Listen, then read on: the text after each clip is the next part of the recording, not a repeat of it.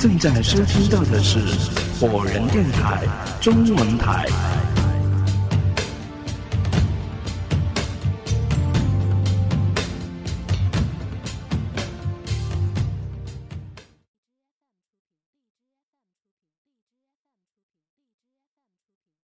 另外还有一点，也让我心寒彻骨。我不敢相信。一个小男孩在学校出了这种事情，真的会没有一个人知道吗？天才晓得，当初那些人是怎样掩盖事实、伪装成失踪事件的。我甚至怀疑，现在的室内篮球场建在那里，也不是巧合。谁会知道？会不会也是某些人为了隐瞒真相而刻意所为呢？我相信我的判断绝不是无端的猜测，否则的话，那个小男孩怎么会有这么大的怨气呢？若干年之后还要拉着这个地方的人到地下去陪他。分析了这么多，最重要的问题却还是没有能够得到解决。现在摆在我面前的难题是：我接下来应该怎么办？就算是我知道了所有的真相，就算是我的推测全都是对的，可这也不代表那个已经成为怨灵的小男孩会放过我。他在我的梦中已经跟我说了，他要我死了。来陪他，这就表示，他仍然会在明天凌晨的四点十八分准时要了我的命。而我呢，有办法在一天的时间内找到解决办法吗？比如说，找到他的尸骸，让他超度升天。可是，想想看，如果我明天早上……去向校长说明这一切的话，并要求他请人来将室内篮球馆全部挖掘一遍。我所能想到的结果，只能是他微笑着同意，而随后呢，致电精神病医院，请他们把我带走。要不，就是我自己带着一把锄头去挖。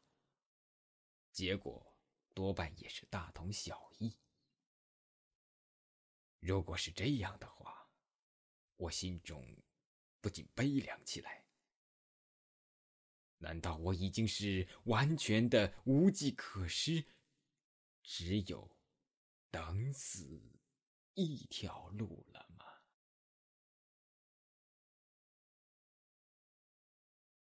九，保命的方法。次日上午，这对我来说，也就是最后的第四天了。我终于想出了一个暂且保命的方法，那就是今天晚上不睡觉，跳过那个死亡时刻。虽然说我觉得这不是什么长久之计，但是好歹多活一天算一天吧。我现在除了能够想出这种消极的对抗方法，又能怎么样呢？在晚饭的时候，我去了一趟高级饭店，吃了一顿豪华大餐，但是心情却是倍感凄凉的。那些饕餮美食嚼到嘴里，似乎也变得是索然无味，形同嚼蜡。在这之后，我又去超市买了咖啡，做好熬夜的准备。熬夜这种事情，如果你是在做什么愉快而轻松的事，比方说吃宵夜、打牌或者玩游戏什么的，那么熬夜就不会是一件痛苦的事了，而且你还会感觉到时间过得很快。一转眼就天亮了。可是对我来说呢？想想看吧，我在这种时候玩游戏、上网、看电影，还有什么兴趣呢？我纯粹是为熬夜而熬夜的，这完全是一种对身体和精神的双重折磨。咖啡已经喝了三杯了。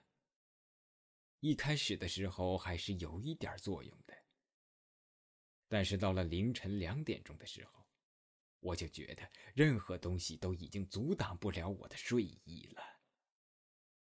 我坐到电脑桌前，头像鸡啄米似的不停朝前点，然后又立刻收回来。我的头脑里面最后一丝负隅顽抗的意识还在提醒我自己。不要睡，不能睡。一旦睡着了，就意味着没命了。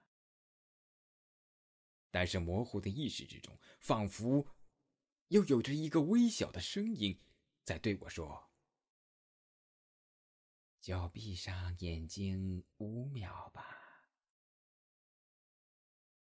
只是让那已经抬不动的眼皮。”略微的休息一下，这应该是没有问题的。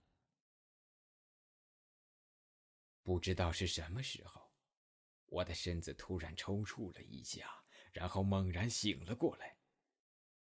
我的老天哪！我这才发现，我居然在不知不觉之中睡着了。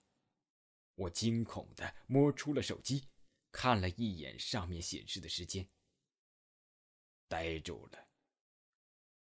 现在是凌晨五点十分。什么？我竟然已经在睡梦之中安然无恙的度过了四点十八这个死亡时刻了？我的头脑一时之中反应不过来了。这是怎么回事啊？我并没有做什么呀。按理说。我不是应该跟蓝田雨和吴浩轩一样，在睡梦之中被杀吗？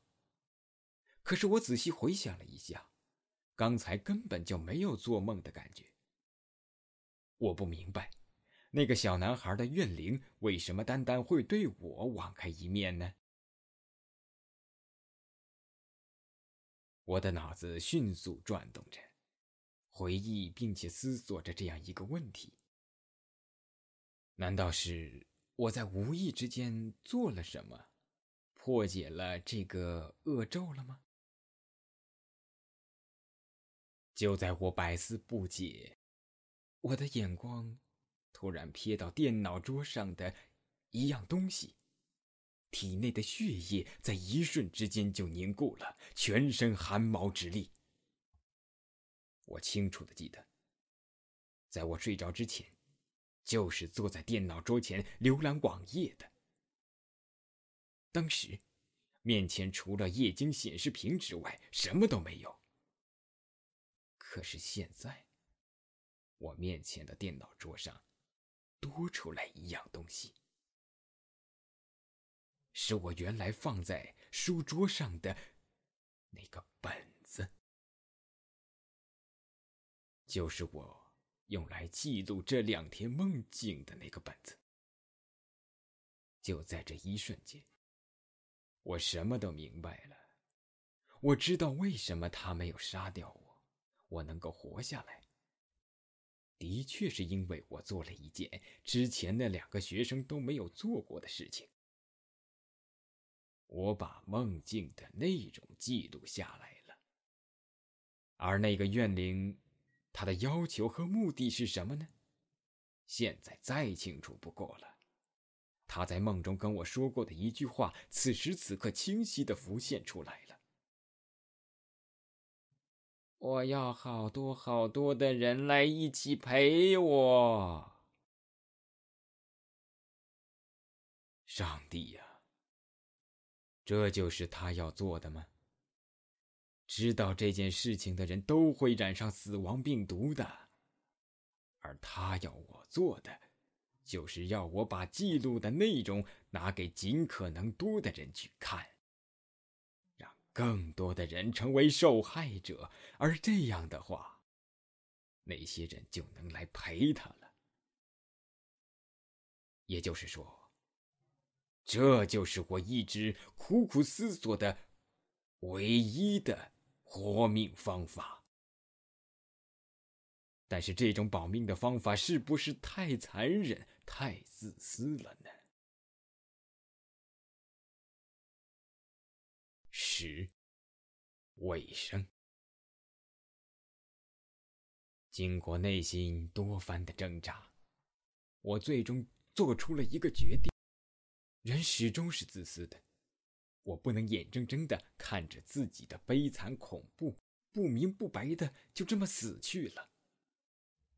但是，就像一开始我说的那样，我这样做是迫不得已的。我将我记录下来的噩梦的内容和这件事情的整个过程。写成了一篇小说，并且把它寄到杂志社去发表。尽管如此，我还是不放心。我担心很多人没有耐心看完这篇小说，或者是根本没有看它。所以，我利用自己的心理学专长玩了一个小计谋。我在这篇小说的一开始就提示大家不要去看这个故事。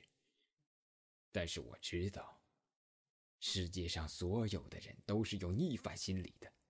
你越是叫他不要做的事情，他就偏偏去做。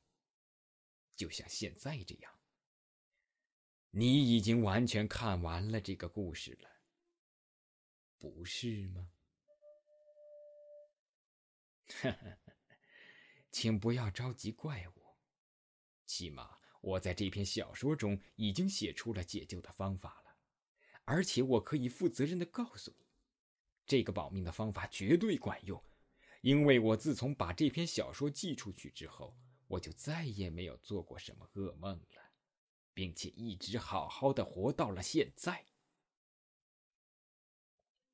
可是我唯一不敢肯定的就是，有多少人会在凌晨四点十九分醒过来？夏侯申的故事讲完之后，围绕在他身边的十一个人，都用一种怪异的眼神注视着他。你说，你这个故事是根据真实事件改编的？哥特歪着头问道。这怎么可能呢？夏侯申十指交叉，顶住下颚，用一种神秘莫测的口吻说道。你觉得不可思议是吗？老实说吧，我当初也是这么认为的。但是后来经过证实，它的确是发生在我身边一个朋友身上的怪事啊。当然了，呃，作为故事讲出来嘛，我也做了一些艺术的加工和改编。不过大致经过就是这样的。你凭什么让我们相信呢？这是一件真实的事情呢？荒木舟质疑道。夏侯申注视着他。你记不记得前不久前报纸和新闻上都报道过这样的一件事情？某市一所高中在短短的几天之内，连续有两个学生死亡，而且死因不明。北斗啊的一声叫了出来。哎呀，我知道，我看过这件事情的报道。我也知道，荒木舟说。但是，我们怎么相信这件事情和你刚才说的那个故事有关呢？哎呀，我刚才不是说了吗？这个故事是根据我一个朋友的亲身经历改编的，而那个朋友呢，就是这个故事中的心理学老师。当然嘛，故事的人物我用的是化名。夏侯山略微的停顿了一下，接着说：“你们又会提出质疑，我那个朋友会不会是在骗我呢？哎呀，这也许……”一切都是他编造的一个故事。对于这一点，我不是很想解释。总之，我相信我自己的判断力，而且呢，这个故事的真实性我想也没有那么重要吧。如果你们不相信的话，就当成虚构的故事给我打分不就行了吗？荒木舟摇着头说道：“不重要吗？在我看来，真实性这个问题，对于你说的这个故事来说非常重要。这样说吧，如果说你这个故事是虚构的话，我只会打七分。”而如果说这件事情是真实的话，我会打九点八分的。夏侯申诧异的望着荒木舟，露出难以理解的表情。你为什么这么在意故事的真实性呢？你这么做是不是太钻牛角尖了？这是你自己告诉我们的，这个故事是真实的呀。又不是我们提出要求的。其实我的意思就是，如果你能够拿出有力的证据来证明你这个故事确实是真实事件改编的，那么，我想我们都愿意给你打一个目前最高的分数。说完这番话，荒木舟环顾四周的十个作家，其中有几个附和着他的意思。连连点头。夏侯生望着他们，气结的双手抱在胸前，叹息着说：“我没想到你们会这么较劲。其实啊，要说是什么证据，我当然是有的，因为这件事情除了我听的那个朋友讲述过之外，也做了很多相关的调查，比方说到那个死去的学生家里面。”去找他们的父母谈话，结果证明他们说的互相吻合，所以我才会相信呢。他将身子向前探了一些，眼光游走在各个作家之间。难道你们以为我就是那么轻易相信别人吗？我又不是个小孩子。但是你们现在要我拿出证据，这分明就是为难我嘛。他指着那扇紧闭着的铁门。那些能够证明这件事情真实性的人全都在外面，我怎么可能把他们带到这里来呢？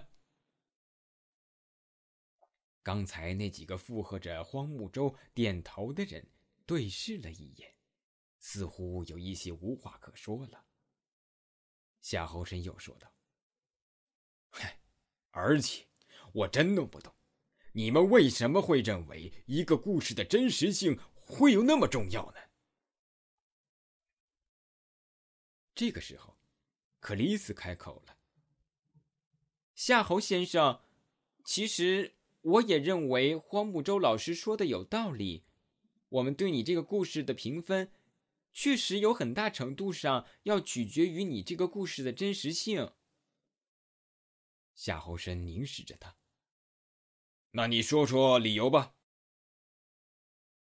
克里斯不紧不慢的说，“我们大家都是同行，其实都应该明白这个道理的。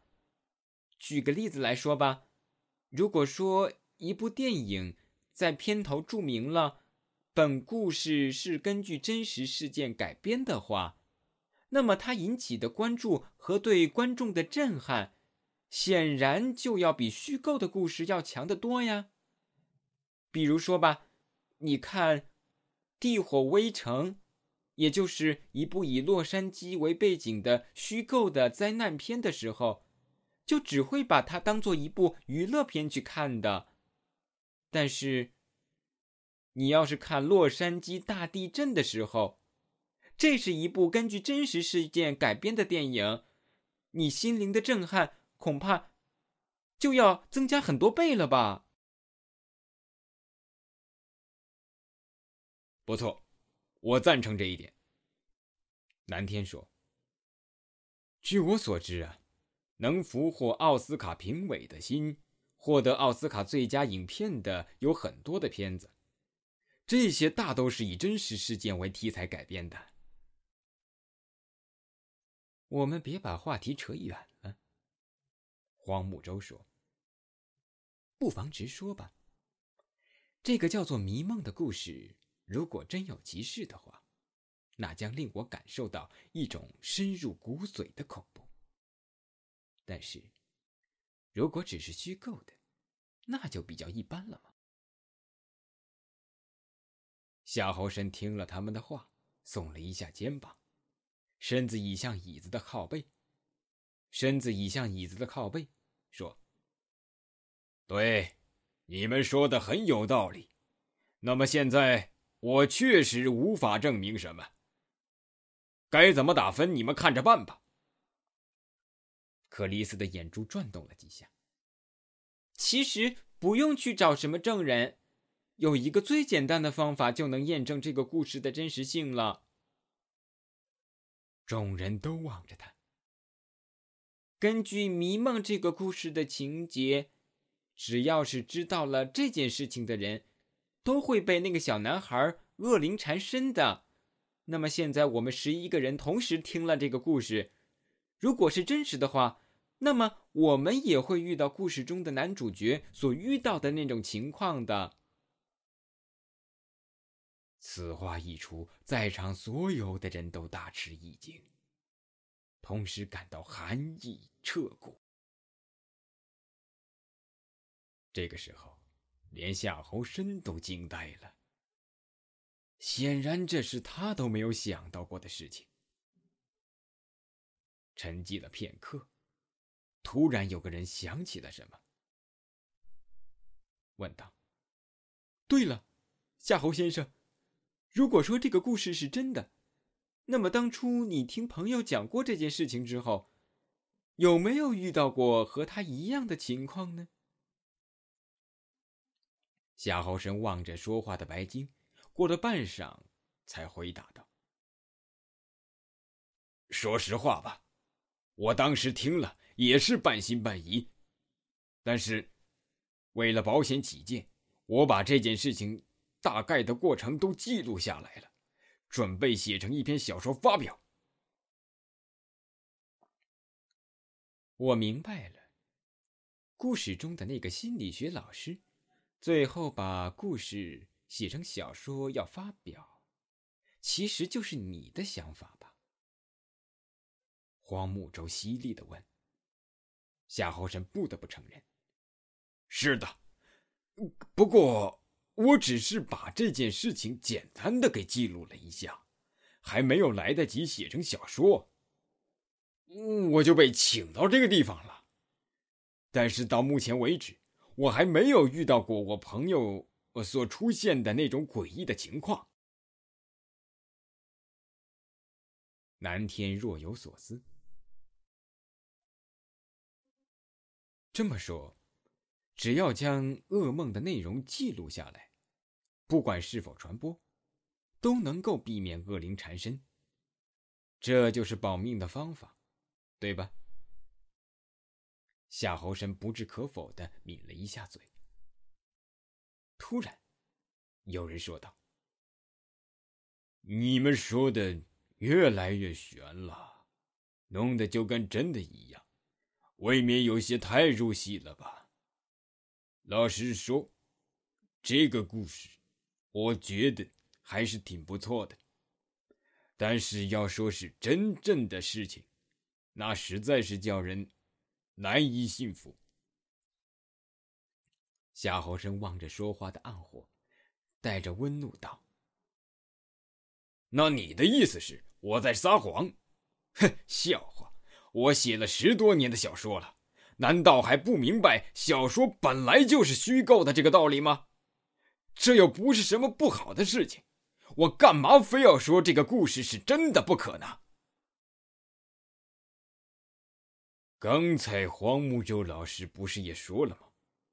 如果说这个故事是真的，那么完全有理由得到一个目前最高的分。暗火说：“夏侯生。”不屑的哼了一声：“哼，你认为我是在故意装腔作势，想跟自己的故事加分？那我也说明了吧，我不在乎你们给我打了多少分，你们要是认为这个故事是假的，那就打得很低。我懒得再跟你们证明什么了。夏侯申气呼呼的将头扭到一边，气氛变得尴尬起来。克里斯突然对大家说：“既然暗火不相信夏侯先生的故事，那他也肯定会无视那个保命方法喽。这不就简单了吗？明天早上我们通过暗火有没有做那个噩梦。”就知道夏侯先生这个故事的真实性了呀。暗火听完一怔，眯起眼睛说道：“听你的意思，好像你们都会按照那个所谓的保命的方法去做，而让我一个人当实验者。我们没有要求你当实验者呀，你不是不信吗？”那你就亲自验证一下好了。克里斯的语气中充满着挑衅的意味。暗火不以为然着说：“那好，是就是。明天早上一大早，我就来告诉你们结果。”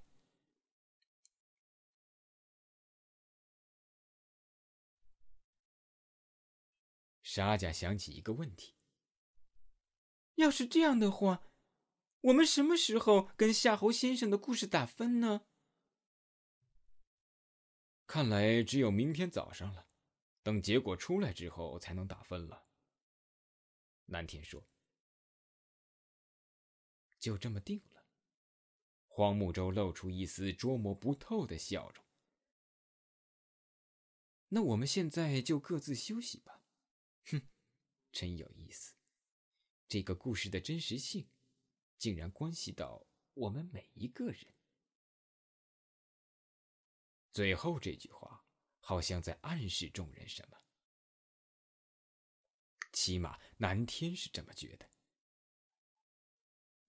回到房间之后，为了保险起见，他拿出一张准备好的纸和一支圆珠笔，把《迷梦》这个故事写在一张纸上。宁可信其有，不可信其无。次日早晨，众人很早就陆陆续续的集中在了大厅里面。看起来大家都颇为关心那个实验的结果。可是，最重要的那个人——暗火，偏偏就没有这么早下来。大家从柜子里拿出各式各样的早餐作为食物。吃东西的时候，北斗悄声的问南天：“喂，你昨天晚上那样做了吗？”南天咬着面包，含混不清的问：“做什么呀？”“保命的方法呀。”南天呜了一声：“做了呀，你呢？”北斗嘿嘿的笑道：“ 嘿嘿，我当然也错了。这种诡异的状况下，什么怪事都有可能发生的，小心一点没什么不好的。”蓝天一边点着头，一边悄悄观察其他的人。没有人有着异常的表现，也没有人提到过噩梦的事情。看来大家都是十分的谨慎。南天又暗中将注意力集中到了夏侯申的身上，发现他时不时的就会抬头瞟一眼暗火的房间。看来，他表面说对分数无所谓，实际上还是很在乎的。接近九点半了，暗火还没有从他的房间里走出来，大家有一些等不及了。莱克说。他怎么还不下来呀？我们要不要去叫他一下？我记得他前几天早上没有这么迟还不下来呀。白金蹿着眉，说道：“处在现在这种恶境，谁都不会睡得那么踏实的。偏偏今天，沙家面露忧色，该不会他又出什么事了吧？”众人对视着。南天说：“我上去看看吧。”正要朝楼梯上走，龙马教主南天：“不用了。”这里是 Fireman Radio 火人电台。